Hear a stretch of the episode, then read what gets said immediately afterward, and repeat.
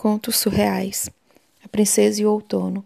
E as flores desbrochavam pelos caminhos do parque, sobre a forma de um tapete aveludado. Todas as pétalas exalavam os sonhos de uma ardente princesa. O vestido em cores românticas e o batom suave deslizavam pelo parque em formas deslumbrantes.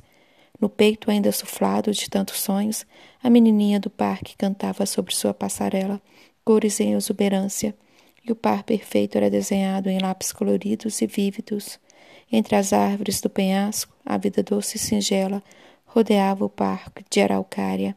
Felizes os dias de palácio encantado e princesas solitárias.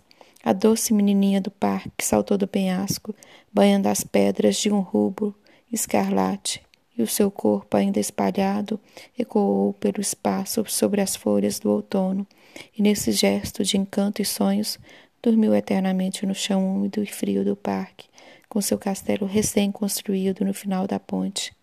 E quando a noite caiu e as estrelas desapontaram, o corpo ainda banhava as pedras, o vestido rasgado e a alma encoberta, gritou pelos arredores à espera de um abraço.